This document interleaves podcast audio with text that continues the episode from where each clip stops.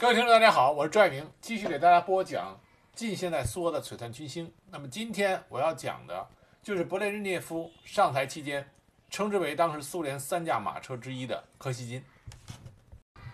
柯西金在苏联历史上它有着重要的意义，因为他的主持下进行了柯西金经济改革。尽管这个改革没有成功，但是给苏联的经济带来了不小的影响。另外一个呢，柯西金在苏联的外交上属于鸽派啊，鸽派。在他的主持下，苏联的外交方面，像和中国都有了极大的缓和，那么和美国也有了一定的突破性的进展。在苏联十二任总理之中，柯西金无论无疑是最杰出的一个，他的口碑非常好，精明务实，廉洁朴素。在他出任苏联经理这苏联总理的十六年间，苏联正是在他的领导之下走向鼎盛，但他始终保持着非常清廉的做派。他乘坐的一直是苏联中央委员的海鸥牌汽车，而不是政治局级的吉尔牌汽车，也就是他始终保持着比他应该享有的级别低一级的汽车。每隔半年，他会让秘书将他结余的工资送到苏共办公厅当党费，按规定交纳相关的费用。而且柯西金这柯西金这个人滴酒不沾，这在当时苏联高层都爱喝酒的情况下极为难得。在政治上，柯西金是一个谨小慎微的性格，基本上不介入苏联高层的政治斗争，秉持着置身事外的态度，将自己的主要精力和工作都放在了。经济和外交这两个层面上，和政治尽量的远离，这也使得柯西金能够始终被勃列日涅夫啊重用。而最为人称道的一件事情，就是当时苏联在决定是否入侵阿富汗的决议上，他是唯一拒绝签字的苏联政局委员。柯西金当时就说：“作为苏联这个伟大的国家，他不应该成为入侵他国的暴徒。”列宁也绝对不会允许这么做，永远。但当时他的拒绝签字也激怒了勃列日涅夫，所以很快柯西金也被解除了总理职务，在当年年底就彻底退休了。两个月之后他就病逝。有的人说柯西金是苏联政权历史上难得的明白人，那么今天呢，我就给大家讲讲这位明白人到底做过哪些重要贡献。那么主要呢，讲他两个方面，一个是他的改革，第二个就是他的外交。他的外交里着重讲的就是他如何改善苏联和中国的关系。柯西金出生在一九零四年啊，他的家庭是一个俄罗斯的工人阶级家庭，很普通。一九一九年，他加入了苏联红军，曾经参加苏联的国内战争。内战结束之后，去列宁格勒学习合作业务。一九二四年，在西伯利亚加入共产党，其后又在列宁格勒的纺织学院学习，并且成为列宁格勒一家大纺织厂的厂长和列宁格勒市议会的主席。在卫国战争开始的时候，柯西金被国防委员会命任命作为撤离委员会的副主席，他的任务就是将工业从即将被德国占领的领土撤离。在柯西金的指挥下，有一千五百二十三家工厂向东撤离，还有大量的原材料、现成的商品和设备撤离。柯西金当时设法清除了铁路上的拥堵，维持铁路的正常而稳定的运行，使得大批的需要撤离的物资和工厂得以安全地撤离到目的地。在列宁格勒被封锁期间，柯西金被派往了派回他自己的家乡。当时他负责管理一条湖上的冰道，横加呃横跨拉罗加湖的通道。他当时维持住了这个生命线的通道，使得当时列宁格勒能够将一些老弱病残妇孺撤出去，并且为列宁格勒的工厂和发电厂供应的供应进这个燃料。一九四四年，柯西金被任命为领导苏联货币委员会的负责人。一九四六年，他成为政治局的政治局的候选成员。一九四八年，正式成为正式成员。他很快就得到了斯大林的赏识，斯大林很喜欢这个年轻人。一九四八年让柯西金担任财政部长，从一九四九年到一九五三年担任轻工业部长。也就是说，柯西金在成为俄罗斯啊苏联的总理之前，在成为苏联总理之前，他有着丰富的国家经济部门的领导经验。那么，在柯西金担任财政部长期间，他接触到了很多苏联高层不想让外人知道的关于经济和金融方面的秘密，所以当时柯西金很紧张，他生怕自己什么时候就会遭到暗算。据他自己说过。当时他曾经跟他的妻子叮嘱过，如果他离开家没有回来该怎么办。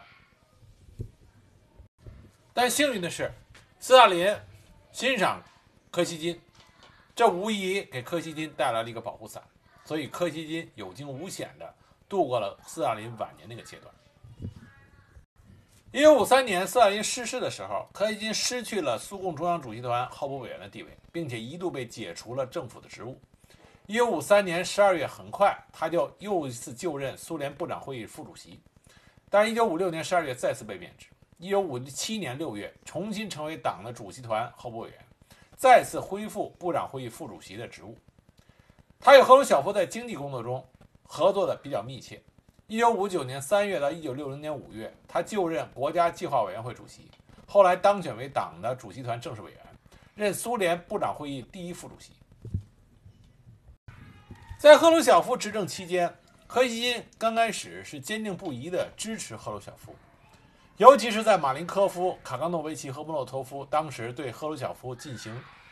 进攻，企图推翻赫鲁晓夫的时候，柯西金坚定不移地支持赫鲁晓夫，反对了这几个人的反党集团。在这之后，他被升为苏共中央主席团副啊候补委员。那么，随着赫鲁晓夫时期经济工作的逐渐展开，柯西金本人和赫鲁晓夫产生了很多摩擦。赫鲁晓夫后来他也承认，在这个时期，赫鲁晓夫在经济工作中急于求成，造成了严重的经济混乱，地方主义和分散主义泛滥。再加上制定七年计划上的冒进和失算，很多计划指标远远没有达到。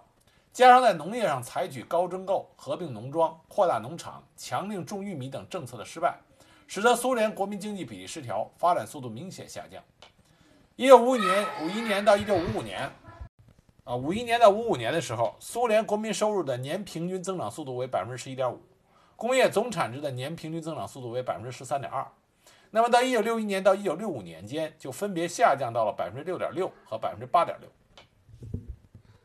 而且工业和农业更加的脱节，严重影响到了计划生产和居民的正常供应。而干部又不断的撤换，党内的不满情绪不满情绪日益增长。那么柯西金就觉察到当时政治经济形势的严重性，以及赫鲁晓夫过于执着和冒进的政策已经不得人心。那么柯西金为了苏联的发展，就加入到了勃列日涅夫和苏斯洛夫等人策划的撤换赫鲁晓夫的活动。那么在赫鲁晓夫下台之后，柯西金作为经济专家和务实派。就被推举为了苏联部长会议主席。他上任开始就把扭转经济局面作为当务之急。而勃列日涅夫虽然成为苏共最高的领导人，但这个时候的勃列日涅夫也需要和柯西金联手，树立自己的威信，领导苏联经济有显著的改善。那么在这种大环境下，柯西金主持的。苏联经济体制改革就开始了，这就是所谓的柯西金改革。实际上，柯西金的改革是克鲁晓夫时期一些理论的延续。我们之前在讲赫鲁晓夫时候提到了，赫鲁晓夫时期，赫鲁晓夫的支持下，当时就讨论了要下放一部分企业的管理权，扩大厂长、企业经理在计划管理方面的权限，提高盈利。作为评估实企业实质中的地位，一九六二年九月，在赫鲁晓夫的支持下，开展了历时一年的利别尔曼建议大讨论。利别尔曼建议的中心意思就是以统一核定部门资金盈利水平作为企业的编制计划的基础，并以此为标准来评价企业。讨论深入到苏联社会经济的各方面问题，尤其是关于企业生产的目的是为了完成国家计划，还是为了满足社会对商品的需求。这是无产阶级专政下计划经济对商品经济和市场经济的一种反思。虽然这个讨论没有得到什么明确的结论，但是赫鲁晓夫当时表示，别啊，利比尔曼的建议是宝贵的，因此少数企业也开始了利比尔曼建议的某些试验。那么，在勃列日涅夫上台以后，苏联经济学界围绕着经济改革的问题讨论仍然很活跃。一九六零年二月二十七日，在《消息报》上发表了一篇文章，叫《生活提出修正》。这个文章里提出，把价值规律和资本主义市场的无政府状态危机划等号，把计划看作是给经济生活带来秩序的唯一创造性力量，这是违背事实的。不以市场为依据的计划，如同不以计划来组织市场一样，同样无法克服比例失调。只有把计划和市场辩证的统一起来，才能形成对社会主义经济最有效的经济领导体制。而勃列日涅夫也在前后的几次公开讲话中都表示，苏共中央正在筹划新的经济体制改革。一九六五年九月二十七日到二十九日，勃列日涅夫召开苏共中央全会，在二十七日的会议上，柯西金做了关于改正工业管理、完善计划工作和加强工业生产的经济刺激的长篇报告。柯西金在报告里指出，工业中现行的管理、计划和刺激的形式已经不能适应现代的。经济技术条件和生产力的发展水平了，在目前条件下，要求在生产管理和计划工作上有巨大的机动性和灵活性。柯西金建议：一是要完善计划工作，加强企业的经营主动性和经济刺激；二是应当改进管理工业的组织。关于完善计划工作呢，是围绕如何扩大企业的经营独立性和主动性而提出来的，取消对企业的过多规定，用价格、利润、奖金、贷款等手段。加强对生产的经济刺激。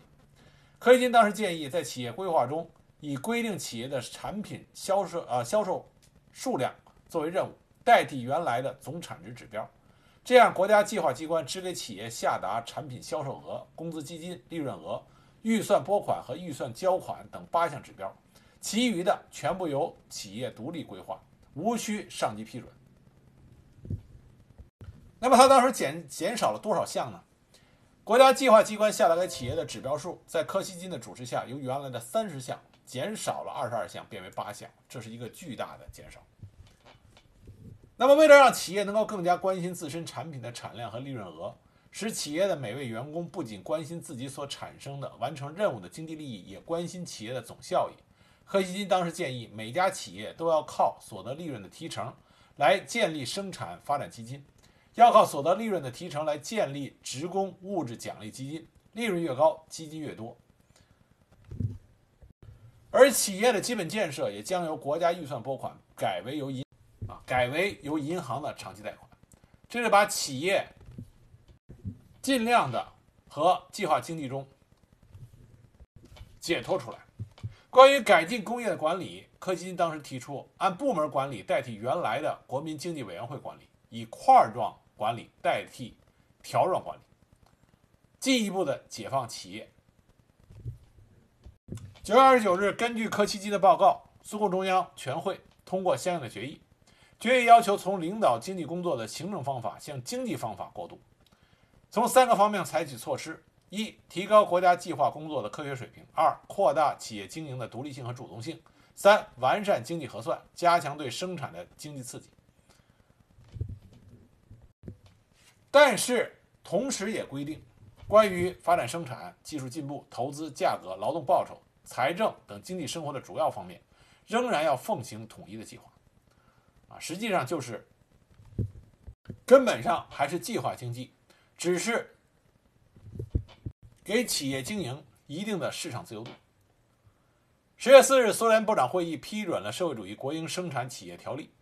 开始推行新经济体制的各项。政策和措施。一九六六年，在七百零四家企业进行试点，然后迅速铺开。到了一九七二年，全国有四万三千家企业实行新经济体制，占全苏工建工业企业总数的百分之八十七，占工业总产值的百分之九十四。那么，柯西金所主持的经济体制改革和之前赫鲁晓夫时期的改革有哪些新的地方呢？那么主要表现在一扩大了企业在利用固定归他的财产方面的权利。虽然企业的流动资金总额还是由国家计划规核定，但是具体如何分配、如何使用这个流动资金，企业拥有了比较大的自主权。二、扩大了企业在利用设备大修、折旧、提留方面的权利。企业有权将设备的大修、折旧的百分之九十转作生产基金，由企业自主的决定，用于改装设备或留作以后技术革新的费用，不再上交。三、建立了归企业自行处置的企业基呃企业基金。虽然企业基金在一九五八年就已经开始设置，但是限定只能提取企业当年利润的百分之六点八。一九六二年的时候又降为当年利润的百分之四点五，而且对于如何使用规定的很死。那么，对企业和员工的刺激作用微乎其微。实行了新经济体制以后，企业可以从计划利润中提取百分之一到百分之六，从超计划利润中提取百分之三十到百分之六十，啊，这是一个巨大的变化。从设备折旧中提留百分之九十作为企业基金，而且企业基金的使用基本上是由企业自主的决定，这极大的就刺激了企业的自主能动性。也使得企业的员工从物质上关心自己和企业的工作成果。四、实行接近市场的完全经济核算。苏联企业自二十世纪二十年代以来就实行经济核算，那这这种经济核算只要求以收入来抵补生产费用和销售费用。这样的经济核算没有将企业的财务活动结果同费用支出进行比较，就不能刺激企业关注自身生产效率的提高。经济核算徒有其名。而新的完全经济核算，将经济核算看作是苏联社会主义经济的经营管理体制。那么，国家和企业之间同时建立了经济关系，企业有权以最有效的方式安排生产。企业可以在法定经济范围内自主的制定费用开支，享用享用银行的信贷，用结算账户上的存款提取银行利息等等。那么，在这些新经济体制的运转下，工业生产的效果有了明显的提高。一九六六年实行新经济体制的七百零四家企业，劳动生产率、产品销售额比全行业平均高出了三个百分点，利润率高出了一倍。由于实行了新经济体制，苏联发展国民经济第八个五年计划，也就是一九六六年到一九七零年，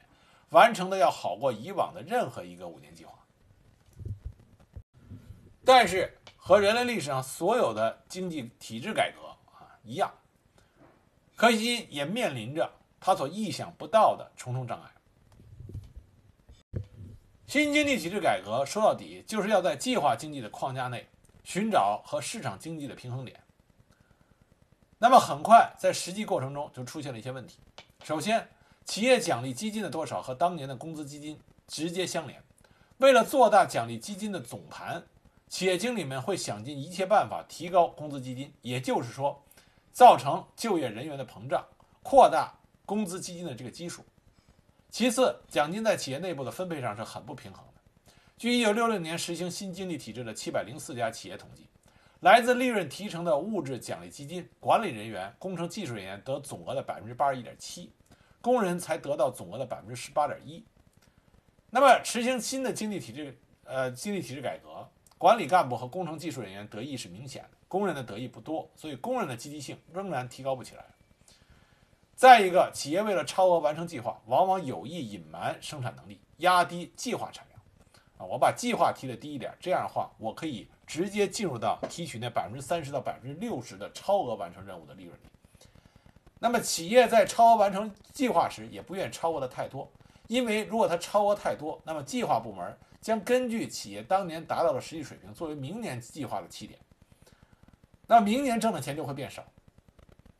所以当时有经理坦言就说：“超额完成计划是危险冒险的事情。如果去年总产值超额百分之十，今年超额百分之五，那立刻你会被遭到痛斥，因为增产速度下降，那么奖金自然也就泡汤了。”说到底，这个根本问题就在于你市场经济的机制加入去进来，但是你根本你的总体。你的领导依然是计划经济，那么自然就会产生激烈的冲突。那么更大的障碍，除了这个经济体制改革自身的矛盾以外，那么更大的障碍是来自于苏联整个体制和传统势力的阻挠和反对。苏联当时国家计划委员会副主席拉拉扬茨就反对提升价值规律在经济生活中的调节作用，反对允许企业在完成国家计划和合同义务的条件下有权买卖生产资料。他认为这些都是违背社会主义经营管理的基本理念。那么，再一个重要的问题，新经济体制改革是在改变底层的物质基础，但是随着它的推进，就引发了上层建筑不适应这种底层经济体制改革的这个问题。各部机关仍然是按照老一套的办法在管理企业，比如说，各个总管理局各部。并不是根据企业的核算或者申请单来制定新的计划指标，而是根据已经达到的水平，加上指定性的百分比，给企业下达计划指标。第二个，拥有计划权力的各个管理局和各部随意改变下达给企业的计划，甚至有的总管理局根本就不执行社会主义国营生产企业条例的规定，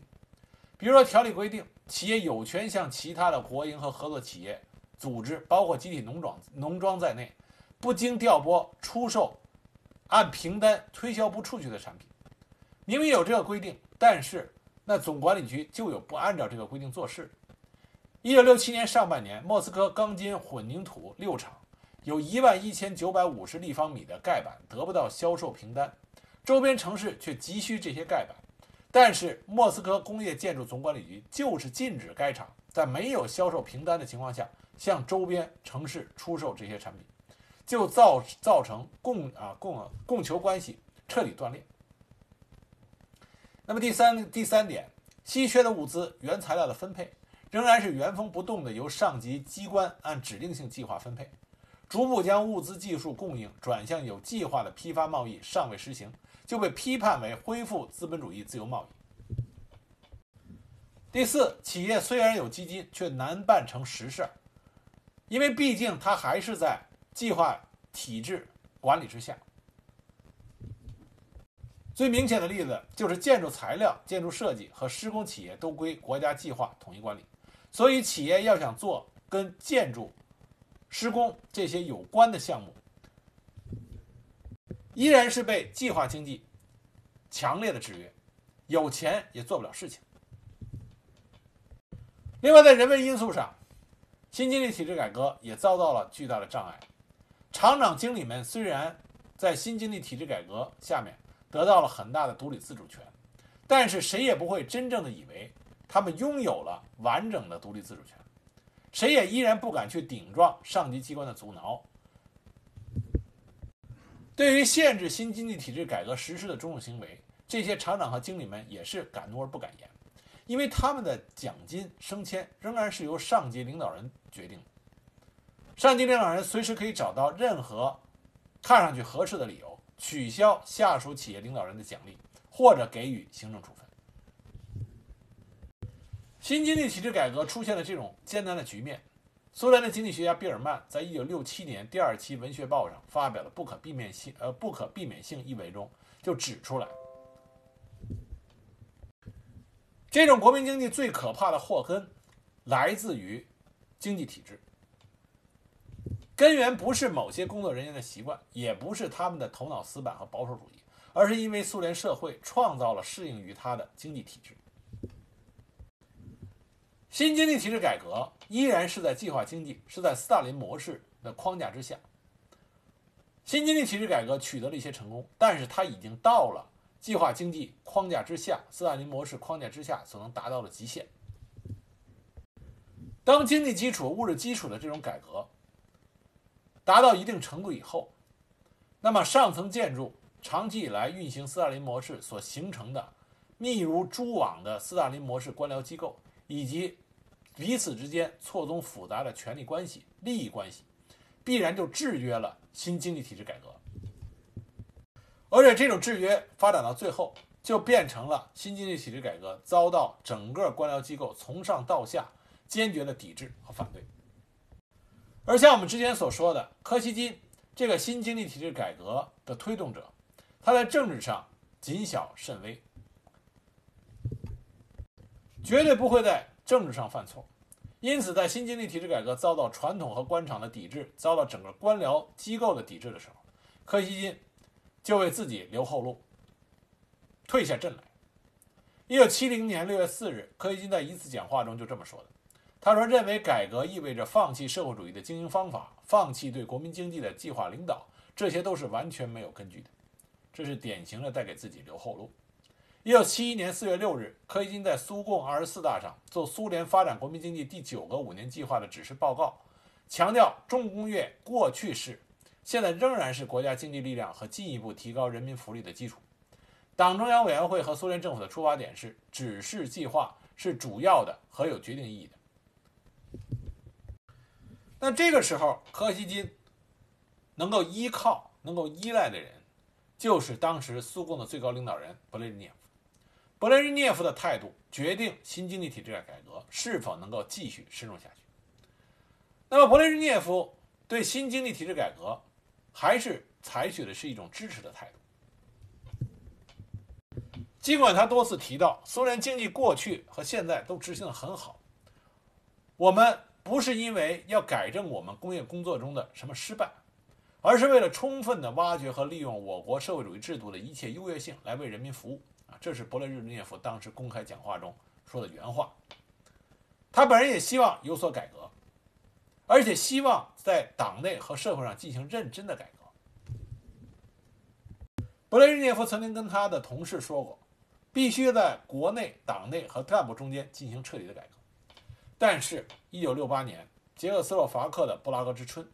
刺激了勃列日涅夫，他的态度出现了彻底的改变。布拉日格布拉格之春表面上看是捷克斯洛伐克寻求适合于自己的社会主义道路啊，他们当时提出的是人道面貌的社会主义啊，人性化的社会主义。当时他们改革的目标是实现市场社会主义，但是他们的这种主张，使得两个阵营、两个平行市场的理论和现实化为乌有，使得华沙条约组织和京沪会都难以存在。这极大的威胁了苏联在整个社会主义阵营的影响力，因此，最终勃列日涅夫权衡再三以后，出兵武装占领了捷克斯洛伐克，镇压了布拉格之春。那么，为了给武装镇压布拉格之春找合理的理论借口，那勃列日涅夫就支持苏联经济学界开展了对市场社会主义的围剿，视改革为洪水猛兽。一九七一年三月三十日，在苏共二十四大做总结报告的时候，勃列日涅夫已经不再谈改革了，而是强调计划工作是社会主义条件下国民经济领导的中心环节和核心。我国社会主义经济的所有成就都是同经济的计划经营紧密联系的，未来的经济成就也就在很大程度上取决于计划工作的质量。那么他又回到了老路上，把苏联的经济发展工作归结为两条：一是坚持优先发展重工业，二是坚持集中计划经济的核心。那么苏共二十四大就成为新经济体制改革的根本性的转向。到了七十年代中期，新经济体制改革已经是无声无息了。所有新经济体制改革所提出来的改变措施，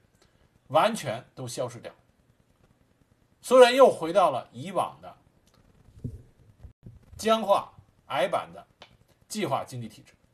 新经济体制改革彻底的被安乐死了。那么，对于经济体制改革的推动者柯西金、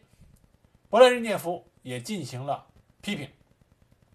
当时，他把柯西金和列宁做了对比。那么，我们都知道，列宁的威望在苏联，最少在苏联还没有解体之前，列宁的威望是极高的。勃列日涅夫当时就说。说列宁对于改善苏联农业条件比改善轻工业产品的质量要更感兴趣。那么这种对比就让勃列日涅夫批评柯西金对生产更多消费品的支持，这也使得柯西金最强有力的支持者，也就是后来苏联的最高领导人切尔年科，放弃支持柯西金，回归到原来的经济体制。那么柯西金的经济改呃新经济体制改革对于俄罗斯。苏联啊，对于苏联人民的生活水平是有巨大的影响的。一九六五年，在他改革之前，苏联人的实际工资为一百六十六点三卢布。那么到了一九八零年，也就是说经过科西金新经济体制改革，那么出现成效以后，那么一九八零年的时候，苏联人的实际工资为二百三十二点七卢布，也就是说薪水增加了近二点五倍。一九六四年，苏联普通居民冰箱的数量是十万九千台，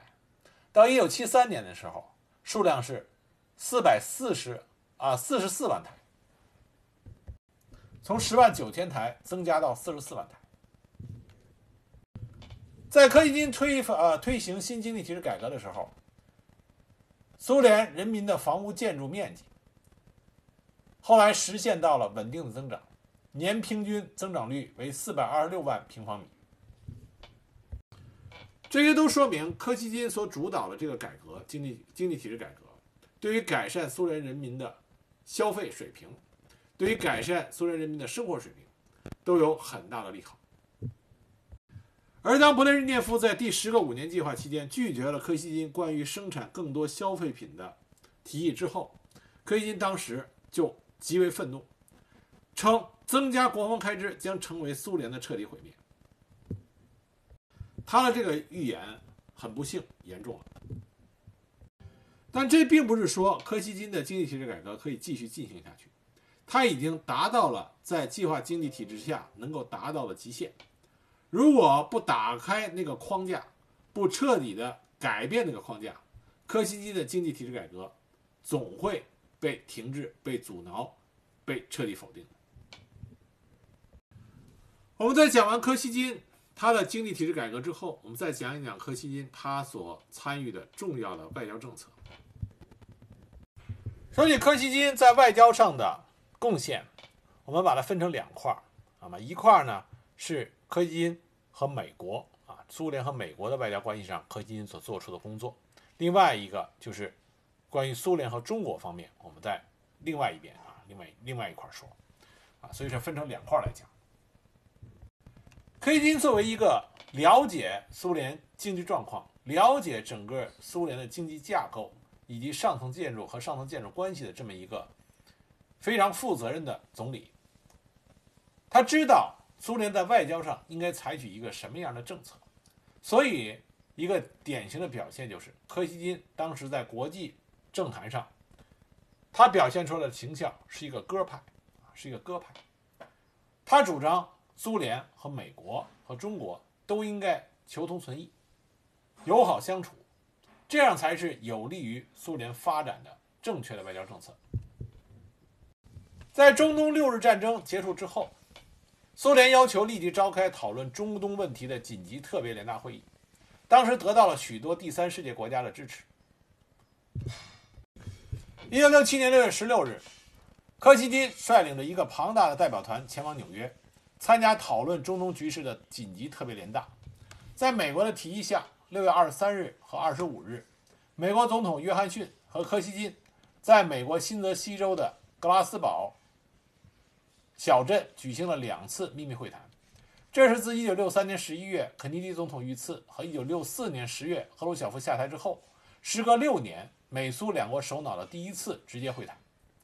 这次会谈是在美国加紧对越南的入侵、中东危中东危机日趋加剧、世界面临着军备竞赛和核武器扩散的情况下进行的。当时会会谈讨论的问题较为广泛，涉及到中东、越南、欧洲防止核扩散、反弹道导弹系统以及双边关系等问题。据说在中东问题上，柯基金要求以军撤到六日战争前的停火线上，而约翰逊则是偏袒以色列。坚持以军继续侵占阿拉伯方面的大片领土，但双方都同意谋求中东问题的政治解决。会谈结束以后，双方并没有发表任何的联合公报或声明，但是两国政府首脑在会谈结束后举行的联合记者招待会上都表示说，这次会谈这次会谈是很好的、有益的。会谈在减少美苏误解以及重申两国共同致力谋求谈判解决争端。和限制军备等方面都有所进展。然而，会谈并未就解决中东问题达成协议。美苏在越南战争问题上的深刻分歧依然如旧。但是，这美苏的两位国家首脑在这次会谈中所表现的那种友好甚至开放的气氛，被当时称之为“格拉斯保罗精神”。一九七零年八月十二日，柯西金作为苏联部长会议主席，与当时联邦德国，也就是原来西德的总理勃兰特，在莫斯科签订了双边条约。这个条约的主要内容包括两国确认将用和平手段解决一切争端，在有关欧洲和国际安全以及他们相互关系中的所有问题，不使用武力或以武力相威胁。双方都承认，只有在谁都不破坏现有条件的现有边界的条件下，欧洲和平才能维护。两国都保证严格的尊重欧洲各国现有边界内的领土完整。双方同意，自本条约签字之日起，现在和将来都尊重欧洲各国边界的不可侵犯，包括构成波兰人民共和国西部边界的奥德尼茨河线，以及德意志联邦共和国和德意志民主共和国之间的边界。该条约于一九七二年五月十九日正式生效，而这个条约的签订也标志着战后欧洲局势缓和的开始。一九七一年，美国摩根大通银行获准在莫斯科建立代表处，成为苏联当时获得执照的第一家美国银行。那么，大卫·洛克菲勒就作为当时的代表出访了苏联。在这之后，大卫·洛克菲勒。啊，洛克菲勒几乎每年都会去莫斯科访问。在这个他到访期间，柯西金曾经和他多次谈话。那么，大卫·洛克菲勒在他的回忆录里就谈到了他和柯西金进行了这这一系列谈话。那么，他对柯西金本人也有所刻画。他说过，当时他第一次见到柯西金的时候，柯西金瘦高的个子，一脸苦相，但是是一个很能干的管理人员。在管理庞大的苏联经济方面创造了奇迹。洛克菲勒提到，和墨西哥和柯西金的谈话与他之前与赫鲁晓夫的谈话有很大的不同。如果说和赫鲁晓夫的谈话更多的是就意识形态和信念相对优势的辩论，那么与柯西金的谈话更加的注重实际和基于生意。那么洛克菲勒也提到，当他去。访问莫斯科的时候，他看见苏联在柯西金的领导下所推行的改革，使得苏联的生活的方方面面出现了很多的改变。街上的汽车多了，布匹和其他商品的供应量也增加了，到处都在进行大型的道路施工，甚至在服装穿着上，西方的时尚也在渐渐的侵入。那么，洛克菲勒和柯西金第一次在克里姆林宫的谈话，在这个谈话中，柯西金鼓励美国的代表团尽力的消除阻碍与苏联开展贸易的妨碍。苏联人渴望扩大商业关系。两个人第二次见面的时候是在1973年，当时摩根大通在苏联莫斯科的代表处成立，柯西金当时向洛克菲勒表示。他对进展感到非常高兴，并且认为阻碍着扩大美苏贸易的障碍现在已经消除。他甚至兴致勃勃地向洛克菲勒展示着苏联在西伯利亚大型气田勘探方面所取得的重大成果。到了1974年，洛克菲勒和柯西金谈话的时候，他发现柯西金的担忧有了重大的变化。他对欧佩克石油价格上涨及其对美元的影响。以及对欧洲和对日本的支付平衡表示出深切的关注，甚至讨论了关于替代性能啊替代性能源资源的相对优势，比如煤炭和核能。柯西金对于核能源有着极大的兴趣，他认为提高核能的生产能最终把石油的成本压下来。他甚至问洛克菲勒，摩根大通是否愿意为苏联的核工厂建设提供融资。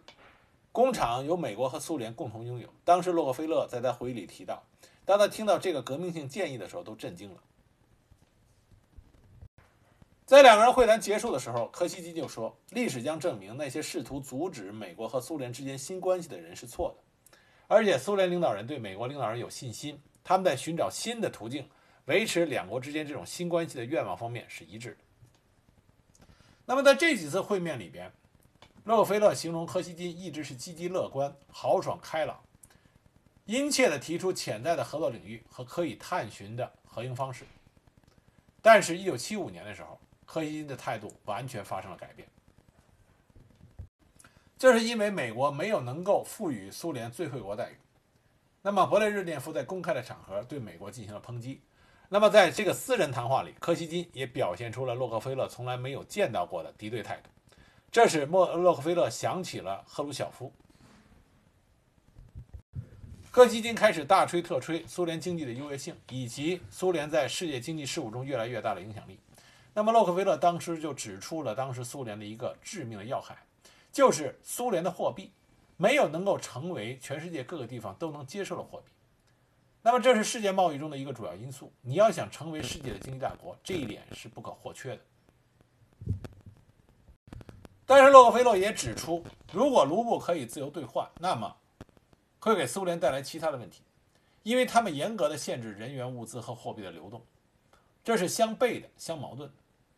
那么当时柯西金没有办法给洛克菲勒一个合适的答复，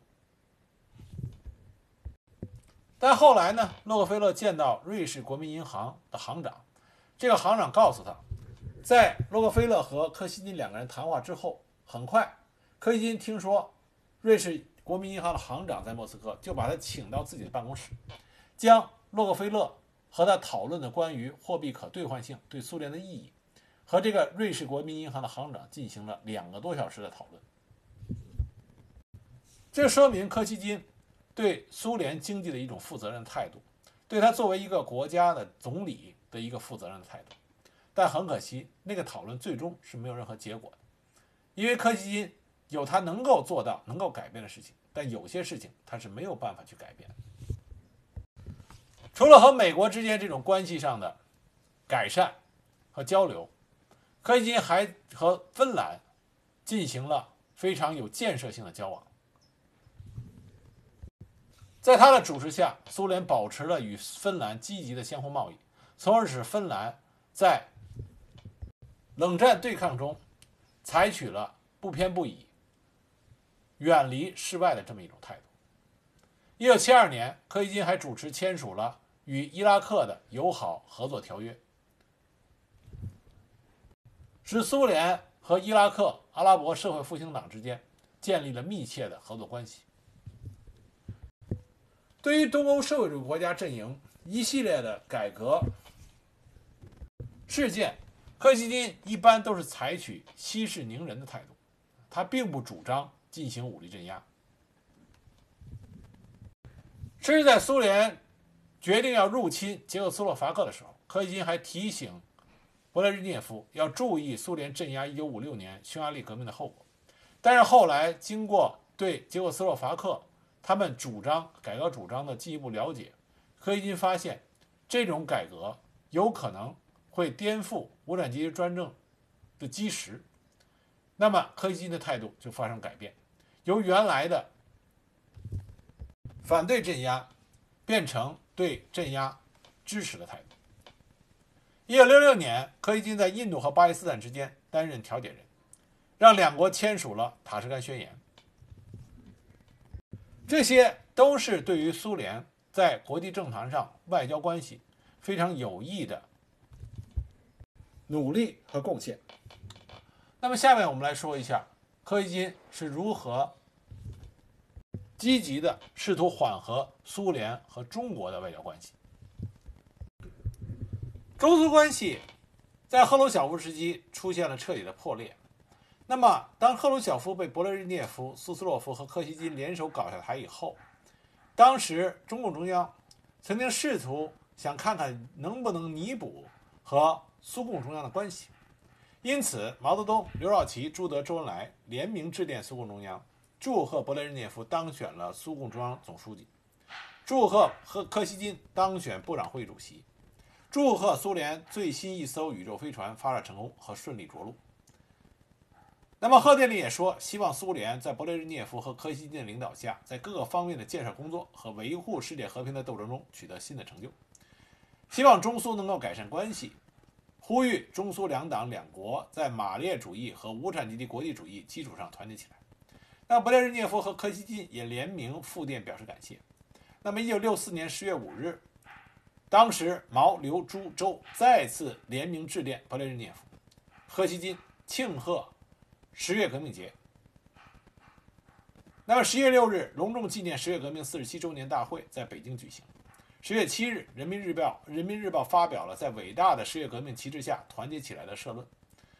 开始停止过去一直进行的对苏联的高调批评和指责。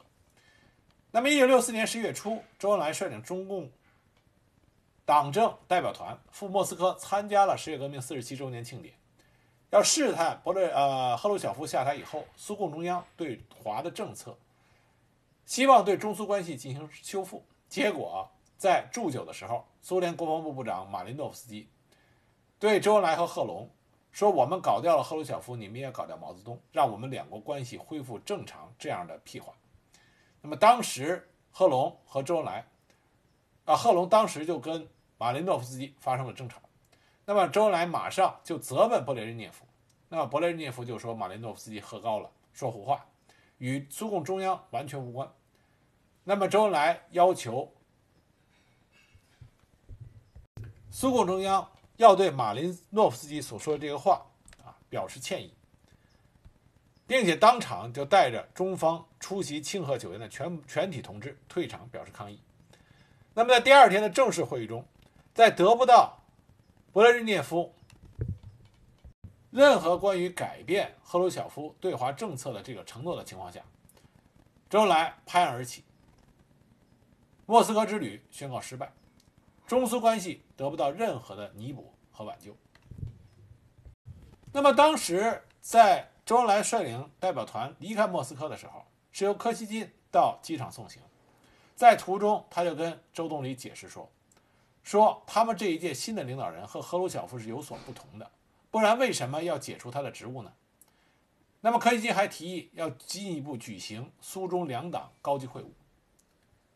那么，在一九六五年一月十四日召开的苏共中央主席团会议上，柯西金力主向中国派党政代表团商谈改善苏中关系的问题。当时遭到了米高扬和苏斯洛夫等人的反对，波德戈尔内甚至声称不能靠损害我们的威信来改善对华关系。强调苏共的路线不只是赫鲁晓夫一个人的，我们也都有份儿。勃列日涅夫做出裁决，可以寻求改善对华关系，但要谨慎，不能以让步为代价。不派党政代表团，但是柯西金访问越南途中可在北京停留。但是柯西金仍然表示，派党政代表团访华的问题还没有完，苏中之间存在分歧，但他不认为进行谈判就是让步。对赫鲁晓夫所搞的一切似乎都不能动、不能变，他不能同意。实际上，他认为这一切都在发生变化。那么，在勃列日涅夫基本同意的情况下，柯西金就利用他途经北京去越南访问的这个过啊这个机会，开始了他纵观整个六十年代为了弥补中苏关系所进行的一系列努力。那具体他做过哪些工作？那么我们下一集再给大家具体的来讲。